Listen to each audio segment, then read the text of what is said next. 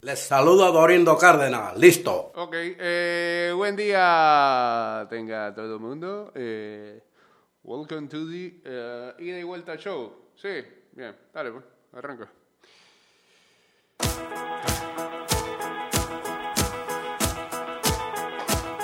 Buen día, buen día, buen día.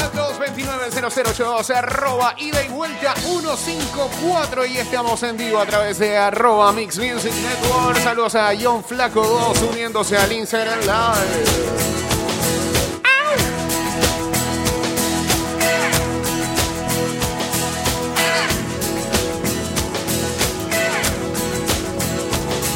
Bienvenidos.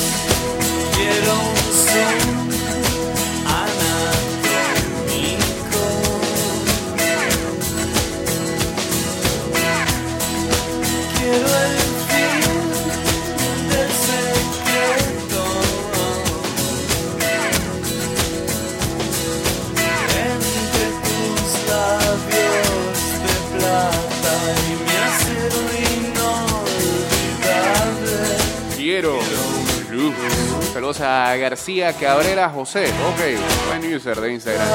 A HNIMDBHB, de Dios mío. Una vocal, ocho consonantes.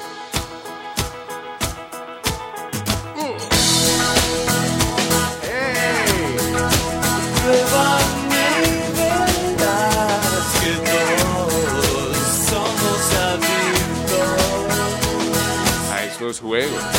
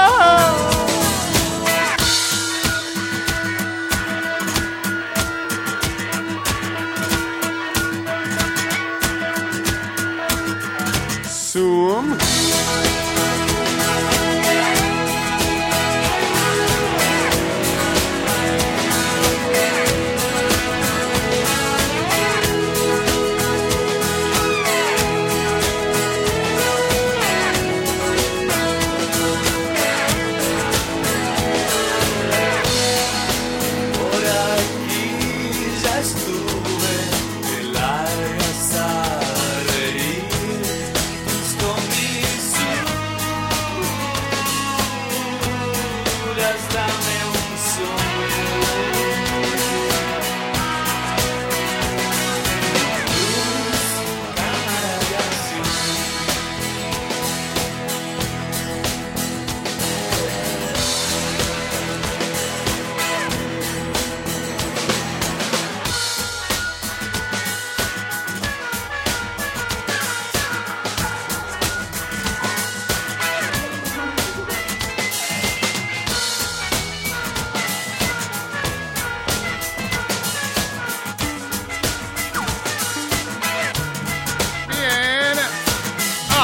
Por acá, por favor, porque hay que seguir a la luna.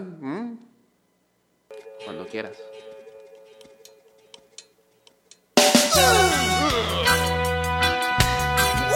Est- Estás escuchando Ida y Vuelta con Jay Cortés.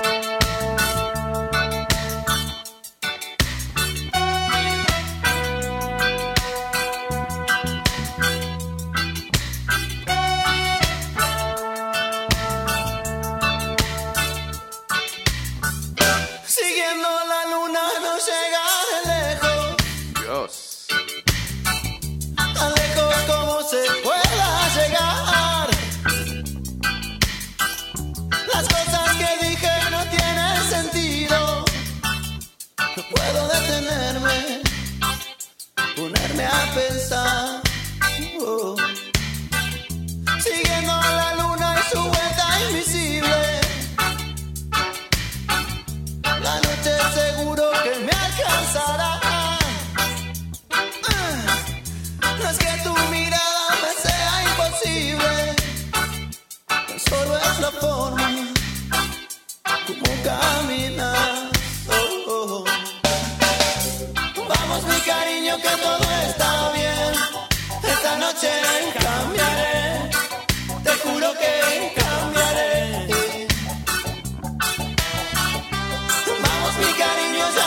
Que, según publica The New York Times, Estados Unidos estaría dispuesto a pagar a la empresa Novavax, que crea vacunas, 1.6 billones de dólares para desarrollar 100 millones de dosis de una vacuna contra el coronavirus para principios del año 2021, según comentó una fuente. El gobierno federal le pagaría a Novavax 1.6 billones de dólares para que de manera expedita desarrolle 100 millones de dosis para una vacuna eh, contra el coronavirus a inicios del próximo año, según informaba la compañía este martes. El acuerdo es el más grande que la administración Trump haya hecho eh, con una compañía Son casi las como parte de la operación Warp Speed, eh, un esfuerzo federal para crear vacunas del coronavirus y tratamientos disponibles tan rápido eh, sea posible para eh, la población estadounidense.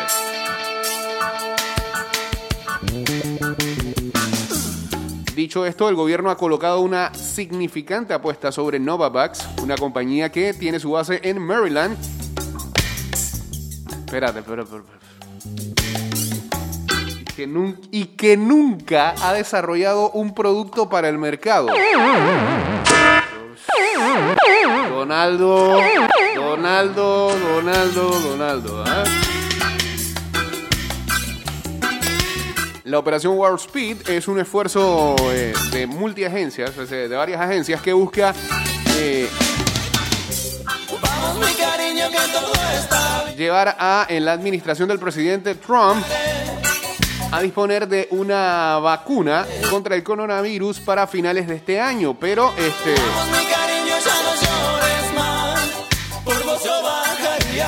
pero lo que contenga este proyecto todavía no es muy claro. Oficiales eh, han declinado a eh, nombrar cuáles vacunas y tratamientos forman parte de esta operación Warp Speed.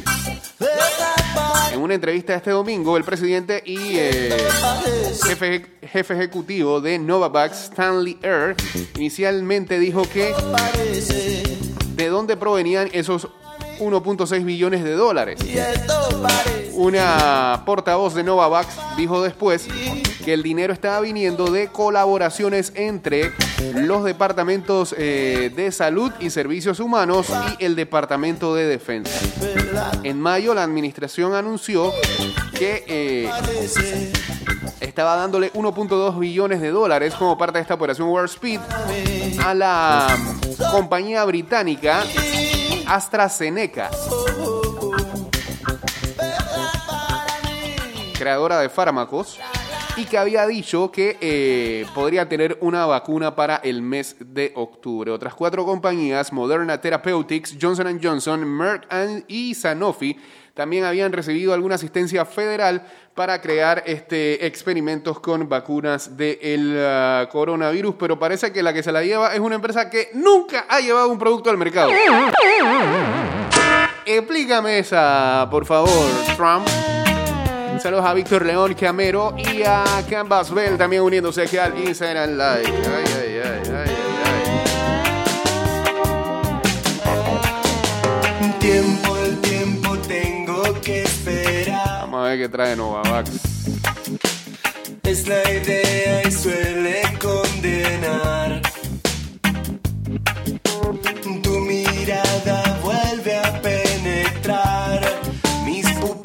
Lejanas. A ver si todo acaba aquí. No me dejes morir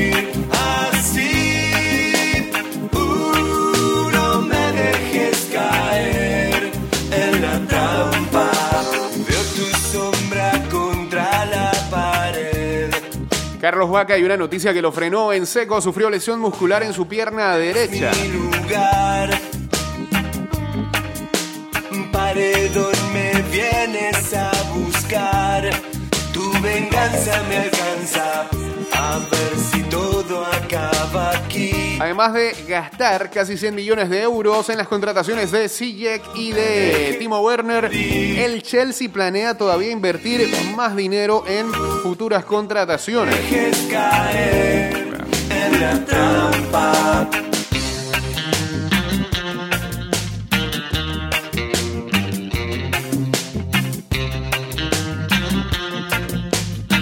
Bueno, sin duda, la noticia del día de ayer es ah, la extensión de contrato a Patrick Mahomes. 503 millones de dólares. Cada, cada media hora que pasaba le agregaban como 50 millones más. El contrato más lucrativo en la historia del deporte. 503 millones de dólares. hombre ni tú 10 años. Una extensión de contrato. eh, y Mahomes tendrá la oportunidad de ganar 503 millones eh, en las próximas 12 temporadas, incluyendo incentivos. Y todavía le quedaban dos años eh, de contrato como novato. Así lo anunció su agencia. El Mega Deal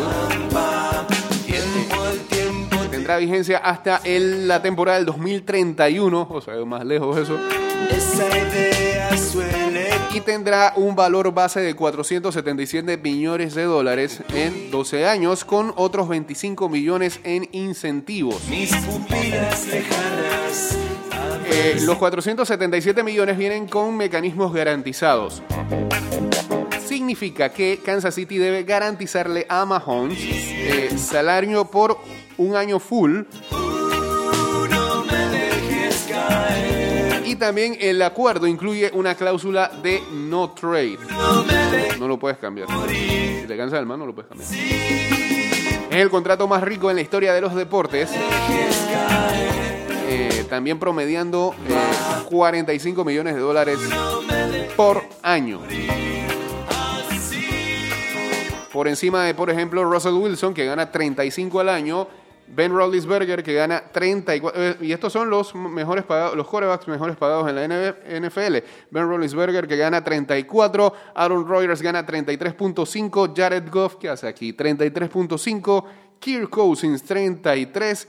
Y Carson Wentz con 32 millones de dólares. Ahí están los que siete corebacks mejores pagados por año. Saludos a L. Valdespino uniéndose también acá al Instagram Live. Mahomes, recordemos, hace dos años atrás se hizo cargo de la posición de coreback titular de los Chiefs, reemplazando a Ale- a Alex Smith.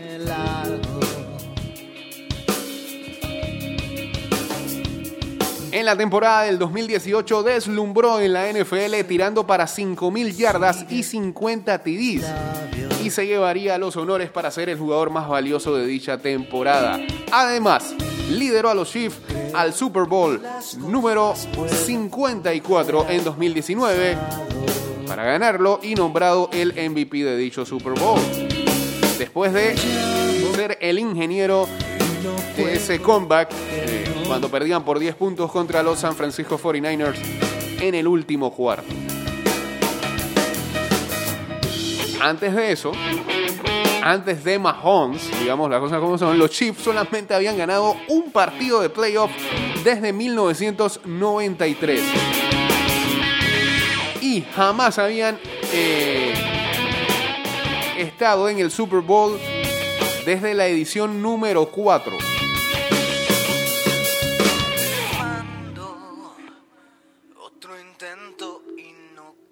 Hacerlo en vano. En cambio, con Mahomes liderándolos, Kansas City ha sido prácticamente imparable en la ofensiva.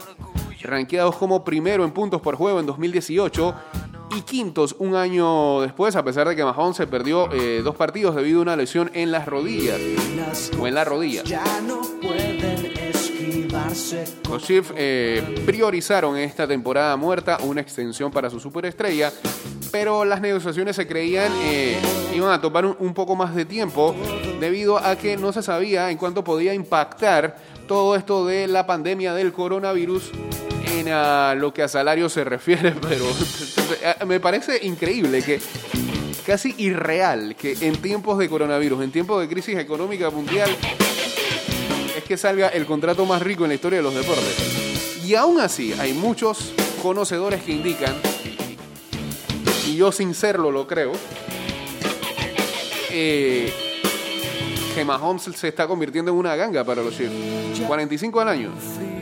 Porque lo que va a pasar ahora es que ese contrato va a impactar en los que vienen. Por ejemplo, ¿qué podría pedir un Deshaun Watson al año luego de esto? A mí me parece que todavía no ha logrado, ni creo que sea mejor que Mahomes, pero tampoco está muy lejos del talento de Mahomes. Entonces, ¿cuánto le podría pedir eh, Deshaun Watson a los Texans? ¿Qué podría pedirle en un futuro Dak Prescott a los Cowboys? Digo, y lo digo en el sentido en que si ya Dak Prescott se puso exquisito, estaba pidiendo una cantidad de plata increíble antes de esto. ¿Ahora cuánto va a pedir? Saludos a Michelle Menéndez y a Avi Loria.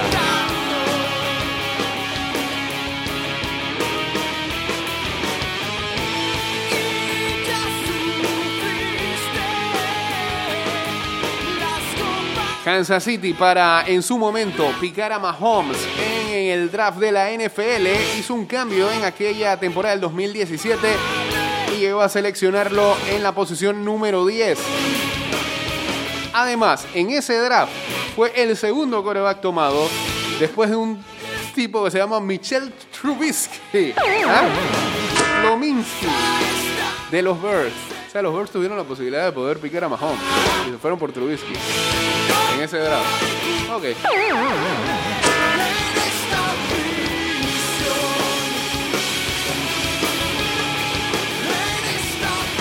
Dice que Adiel se aseguran al man por los mejores años y como está estructurado le permite a los Chiefs armarle un equipo también, sí.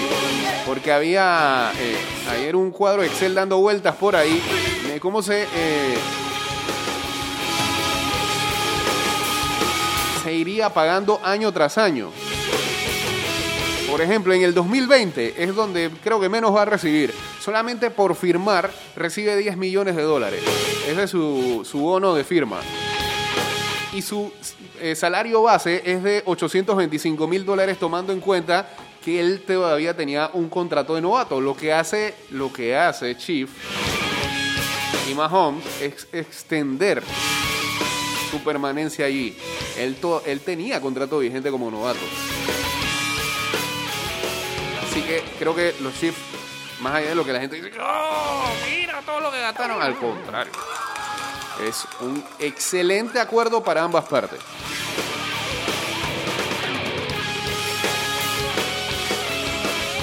Así que los Chiefs todavía podrían armarse mucho más de cara a las próximas temporadas. Incluso el salario base ni siquiera llega al millón de dólares en el 2021, será 990 mil.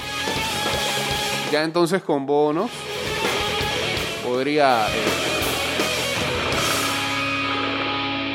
rescatar otras cosas. El roster bonus es de 21 millones. Y bueno, así se va desglosando año tras año. Ah, todavía nos queda una más. Dale, pues. Lo que sí es que la historia en la NFL nos ha indicado de que cada vez que usted eh, le ofrece un acuerdo a un jugador, por lo general, coreback, por 10 años, las cosas no llegan a funcionar.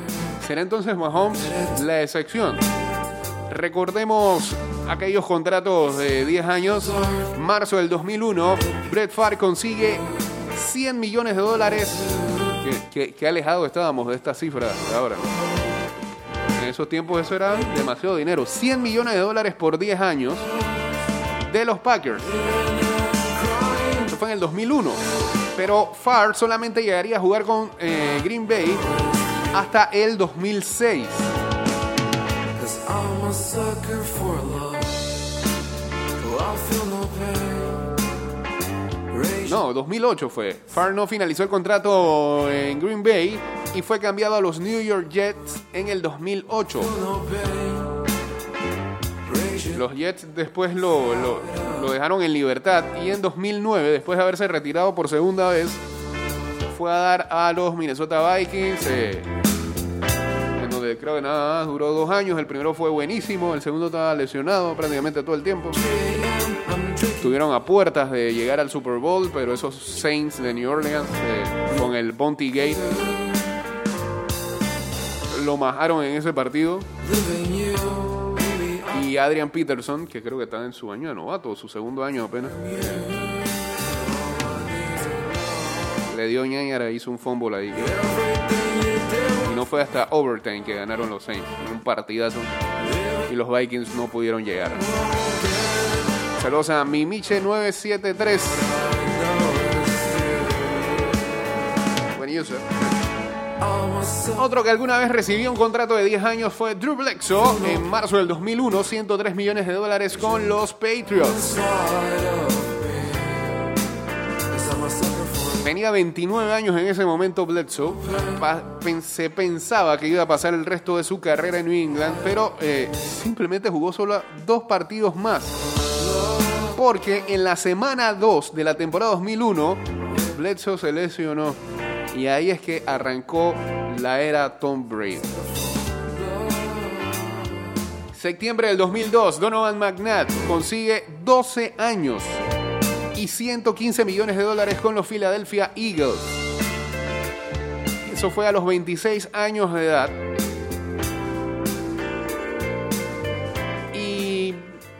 El acuerdo trajo dividendos rápidamente porque al segundo año de ese contrato, McNabb llevó a los Eagles a un Super Bowl. Filadelfia era contendiente total en la NFC con McNabb a la cabeza. Eh, sin embargo, eh, su, su- su calidad bajó grandemente y los Eagles eh, lo cambiaron en el 2010 a los Washington Redskins, a los Washington Redskins cuando eh, le faltaban cuatro años de contrato. McNabb nunca fue el mismo y la verdad que también entre lesiones y que se hizo viejo y que había perdido la explosividad, pues se vino a pique su carrera. En mayo del 2003, la pimienta fría Dante Culpepper consiguió 10 años, 102 millones de dólares con los Minnesota Vikings. Tenía 26 años en ese momento. Fue inmediatamente premiado por los Vikings con dos de sus mejores temporadas en 2004, Culpepper estableció un récord eh, en la NFL para eh, total de yardas por un coreback, teniendo 5.123. Lideró a la liga en eh, pases ese año con más de 4.700 yardas. Pero tuvo un inicio horrible en 2005. Y en octubre tuvo ACL, MCL, PCL y todos los CL que puedan haber. Se torció la vida. Dante Culpepper nunca fue el mismo. Los Vikings lo mandaron a los Miami Dolphins. Y chao, que te vaya bien.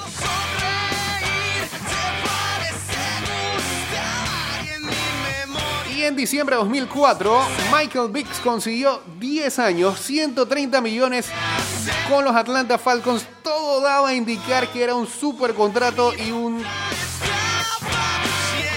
y un ganar y ganar de ambas partes, pero todo se fue a pique. Hasta ese momento, la NFL nunca había visto un contrato más grande en la historia de la liga. Era el más lucrativo de ese entonces. Big había llegado a ser el primer coreback en correr para mil yardas en la temporada del 2006. Y cada año que pasaba iba desarrollando más su habilidad para pasar, que no era su principal amenaza. Los Falcons estuvieron a puertas de llegar al Super Bowl una temporada, si no es porque los Eagles le ganaron con Donovan McNabb, le ganaron en el, eh, partido grande de la conferencia de la NFC, y todo se vino a pique en el verano del 2007 cuando Big fue arrestado por eh, ser cabecilla de un esquema que patrocinaba pelea de perros. Pasó los próximos dos años en prisión. Los Falcons en un arbitraje recuperaron tan solo 20 millones de ese contrato. Y luego que salió eh, de la cárcel firmó con los Eagles. Así que históricamente esos contratos de 10 años o más en la NFL no han dado resultados. Será Mahomes el primero.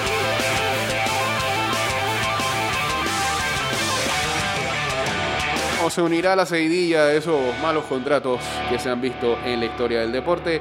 Lo sabremos eh, en ah, las próximas temporadas. Cambio y regresamos. De regreso estamos. Vamos con este, esta canción que tiene como título algo que le gusta mucho a la mayoría de los panameños. Y que en esta pandemia le está costando encontrar, aunque hay delivery por ahí. Aquí está Desayuno Chino. Estás escuchando Ida y Vuelta con Jay Cortés.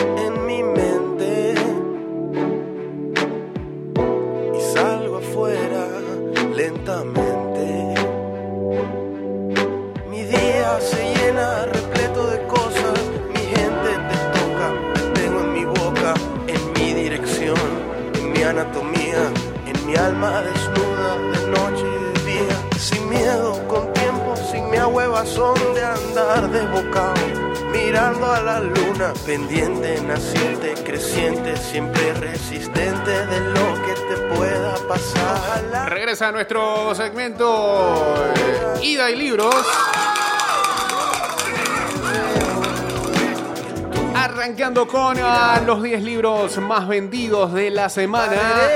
En Argentina es El alma de las flores de Viviana Rivero. igual. En Chile sigue siendo, esto no ha cambiado. En Chile sigue siendo El visitante de Stephen King. En Colombia, El enigma de la habitación 622 de Joel Dicker. En España, eh, la misma, el mismo título, El Enigma de la Habitación 622 de Joel Dicker. En México es Salvar el Fuego de Guillermo Arriaga. Yo te cuidaré.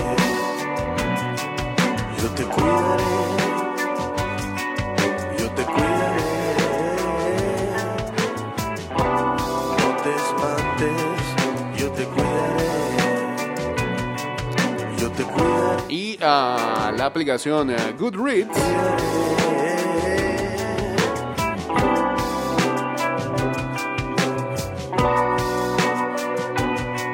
Por lo general,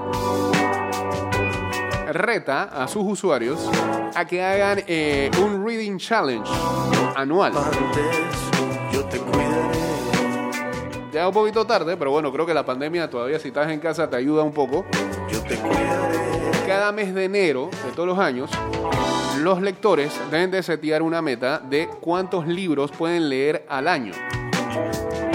Y con ayuda de la aplicación se te crea como una especie de track, un, tracking ahí para que vayas revisando cuánto tiempo te falta o en qué promedio deberías de consumir eh, los libros que te has querido imponer como meta.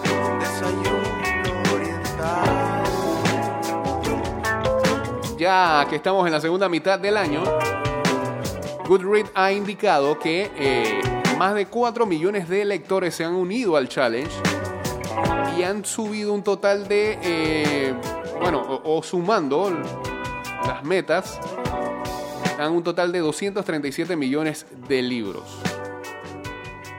Y en ese sentido, han recapitulado cuáles son los libros que más la gente está leyendo para estos challenges y aparecen títulos como eh, Harry Potter y la piedra filosofal. Yo tengo que decirle algo, nunca he leído ni he visto las películas de Harry Potter. Eh, puede que llegue algún momento. Sí, debo ser una de las, las personas más extrañas del mundo, me imagino. ¿eh? ¿Cómo es posible? ¿Qué clase de infancia tuviste? Chao. La otra es Juegos del Hambre de Susan Cole, tampoco, tampoco. No, no gusta, pues, ¿qué quieres que te diga? O no me llama la atención. pues. En algún momento, quizás. A, a mí me llegó tarde lo de, de este- lo de Star Wars también. Sorry. It's a sunset set. Una que se está leyendo mucho en estos tiempos es eh, 1984 de George Orwell.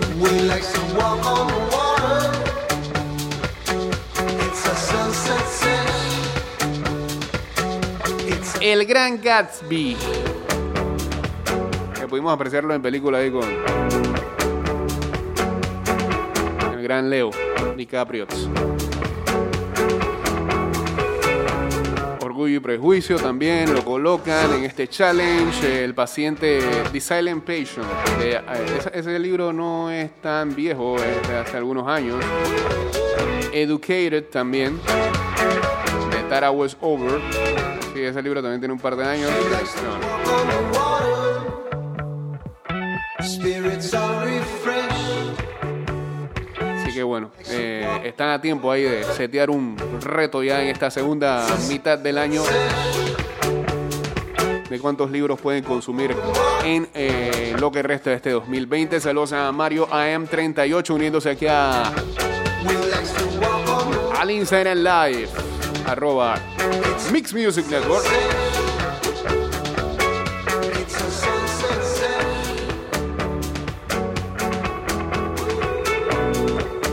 Cierto, eh, creo que desde el próximo mes viene la Feria Internacional del Libro de manera virtual. La gente que era asidua a ir a la Feria Internacional y también a sus talleres van a estar eh, funcionando de manera virtual. Sería bueno también que eh, promovieran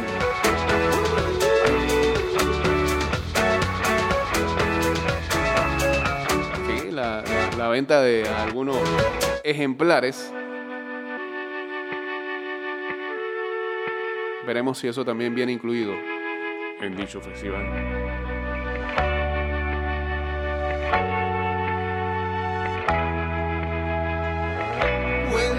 ¿Qué hay con JR?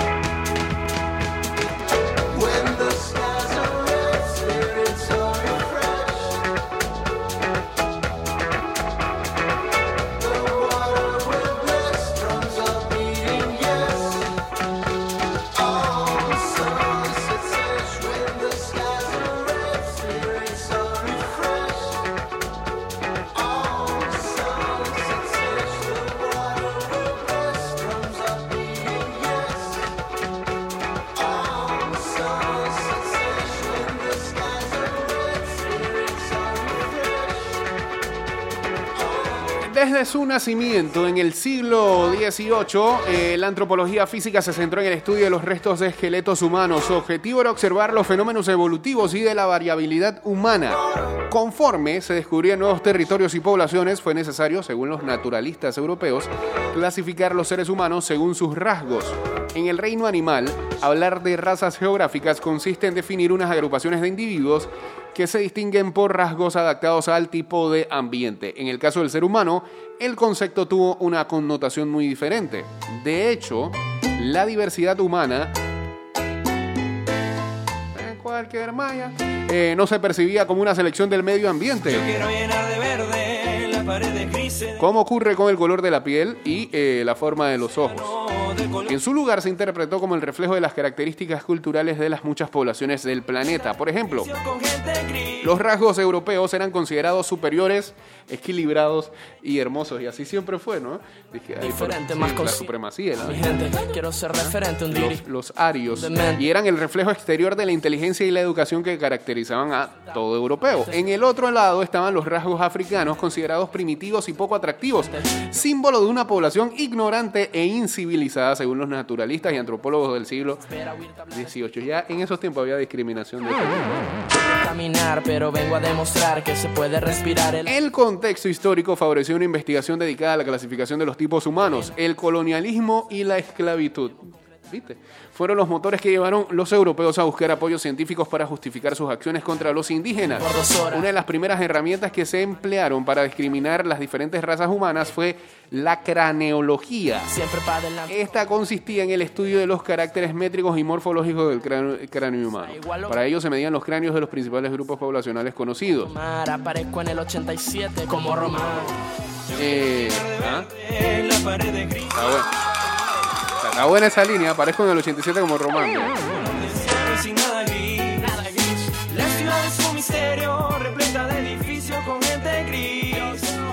Gracias al científico Blumenbach, la morfología del cráneo empezó a ser utilizada sistemáticamente como parámetro para determinar la raza de procedencia de un individuo. Tira plena, plena serie que envenena y esta selección me llena sin creencia la candela. Deja que se ponga el guante nuestro Mariano Rivera. Deja que se ponga el guante nuestro gran mano de piedra. Compa, yo no te hablo penca, este país es de berraco. Te tiro y O sea, en resumen, este, este artículo lo que indica es que los nuestros para ver quién aguanta trago. Con abuelo en la roca De- pinta 50 centavos. desde tiempos inmemorables la también ayudó un poco a... Pequeño juega vivo, el pana sabe improvisar. Distritorial San Miguelito, jugué tú a mi O cómo la ciencia desmontó la teoría de que existen disti- distintas razas humanas. Ciudad que no sirve para verga, yo te juro.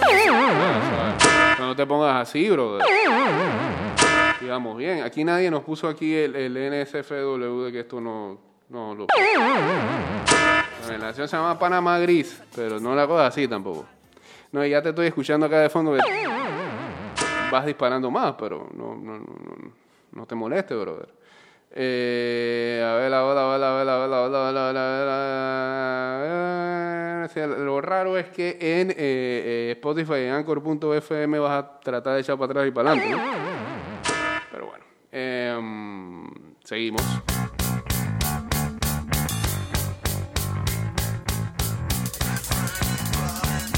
Toño de una vez sacó la roja.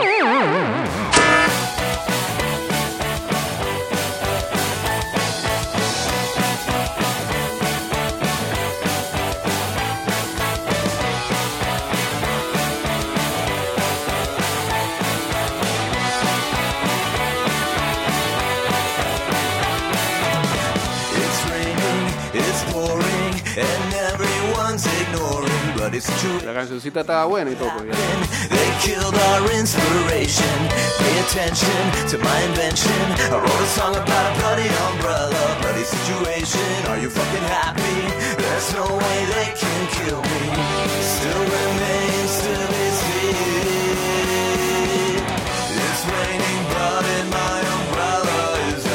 Por incumplir el toque de queda se retuvieron 257 personas en diferentes puntos del país. Estas retenciones, 199 son hombres, 51 mujeres y 7 menores de edad.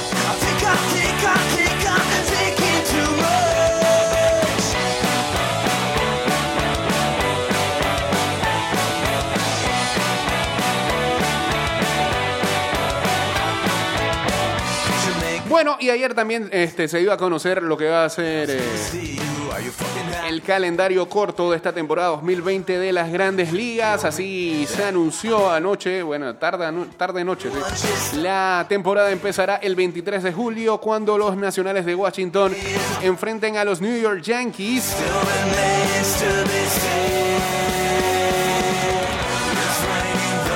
Más tarde, eh, los ah, gigantes de San Francisco visitarán a los Dodgers de Los Ángeles. A las 7 y 8, el juego de los Yankees y los Nacionales. A las 10 y 8, el encuentro entre San Francisco y los Dodgers. Los demás equipos iniciarán su temporada al día siguiente, el 24. Ese 24, eh, los partidos que hay en el calendario son Bravos Mets, 4 y 10 de la tarde, va por ESPN. Vamos a ver qué traemos. Tigres Rojos a las 6 y 10, Blue Jays contra Rays. A las 6 y 40, Marlins Phillies. A las 7 y 5, Cerveceros Cachorros. A las 7 y 10, a esa misma hora, Reales contra Indios, Orioles contra Medias Rojas. A las 7 y 30, eh, Rockies contra Rangers. A las 8 y 5, los Mellizos contra los Medias Blancas. A las 8 y 5, Piratas Cardenales 8 y 15, Marineros contra Astros 9 y 10. Diamondbacks contra Padres de San Diego a las 9 y 10. Gigantes contra Dodgers a las 9 y 40. Y Angels contra Atléticos a las 10 y 10 de la noche. Hay siete equipos: Bravos de Atlanta, Tigres de Detroit, Marineros de Seattle, Rockies de Colorado, Mellizos de Minnesota, Toronto Blue Jays y Philadelphia Phillies que jugarán partidos en 20 días consecutivos en diferentes puntos. Están listos. Yo no tengo gran expectativa de esta temporada de los Bravos. Y con Freeman, con coronavirus, con el Rey retirándose por, porque tiene miedo. Adicionalmente, algunos clubes serán menos afectados por los viajes o beneficiados con el calendario. Los padres de San Diego tan solo jugarán una serie fuera de, fuera de California en septiembre. Mientras tanto, los New York Yankees, aquí está la trampa, jugarán 20 partidos contra Orioles de Baltimore, Blue Jays de Toronto y Marlins en septiembre. Son, son el Real Madrid de las grandes ligas. Los Marlins y los Angels tendrán los calendarios más duros según el récord de sus oponentes en la temporada del 2019. Carne y hueso, dame un beso, no debe venir aquí. Pecador y sueño deseo ser tu dueño, comer de tu jardín. Y dice, dame un beso, estoy tan arrecho, no te vayas de mí. Bueno, ¿qué está pasando hoy con las letras de las canciones, brother? ¿Ah? Programa del día de hoy es categoría D.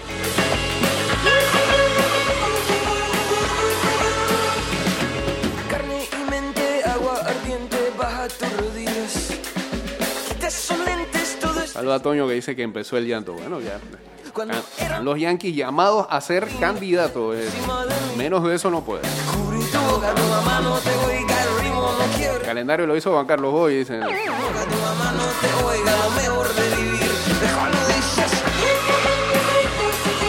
Asiero de Yoch. A ver qué dice Geisha. Buenos días. Buenos días a la audiencia de ida y vuelta en este precisísimo martes. Tengo miedo qué tema pueda tocar. De este 2020 loco y extraño, pero bueno. Este, una pregunta, Jay. Eh, espero que me lo eh, contestes con Pausa. Paga 2-1 que me hable de técnico de la selección. Paga 2-1. Ve. sinceridad. ¿A cuál de los tres técnicos Me gana un peso.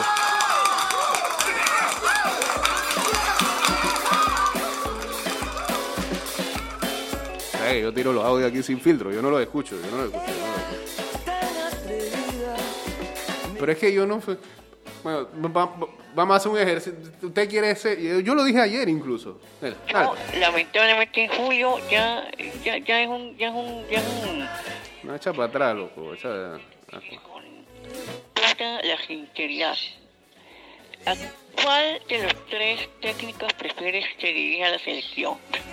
Yo, lamentablemente en julio ya, ya, ya es un, ya es un, ya es un overrated bien comprado de- la federación. ¿Qué hemos hecho con Geisha en Yo, estos términos? no? eh, escuchando eh, ayer a, ¿A quién? a, a Ronnie, No, hombre. pero- Y- Encima de eso me mete los goles. Los... No, eh, me di cuenta de dos cositas. Eh, del análisis que le hicieron a eh, Tomás Christiansen, Ajá. creo que se lo llevó todo. Todo se lo llevado.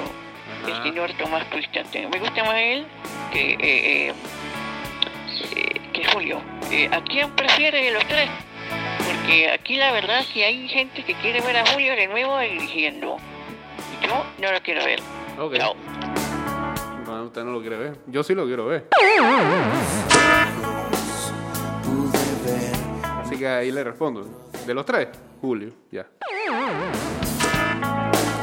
Cuidado le da algo. pues. Hacerte sentir.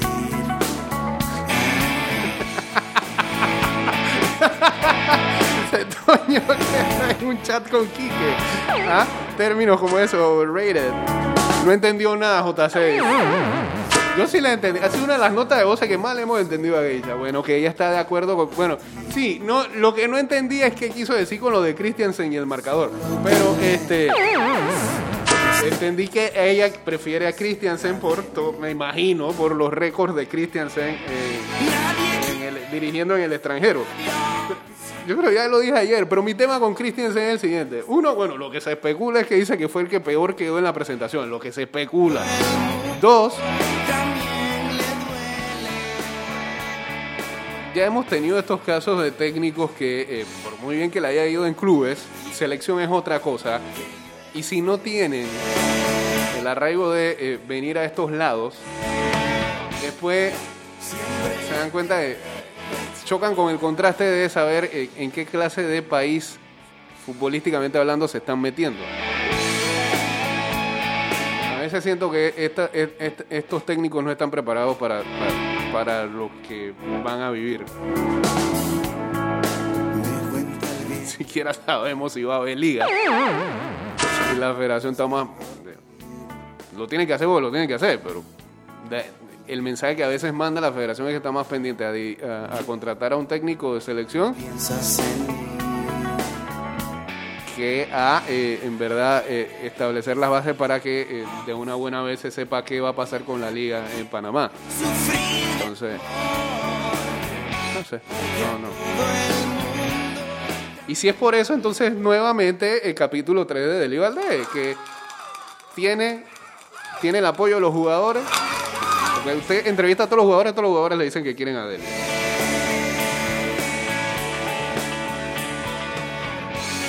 Y Deli ya sabe cómo, con, con qué se va a encontrar. Ya conoce el área. Lo dijo la otra vez en una entrevista. Ya yo le gané a México, le gané a Estados Unidos, le gané a todos los equipos rankeados, le gané a Costa Rica, le gané a todos los equipos rankeados. ¿Él le ganó a Costa Rica? No me acuerdo de eso. Pero le ganó a México y a Estados Unidos. Nadie se lo puede quitar. Señores, nos vamos en Spotify en Anchor. Esperemos que Mansa nos mande los programas y los subamos lo más rápido posible.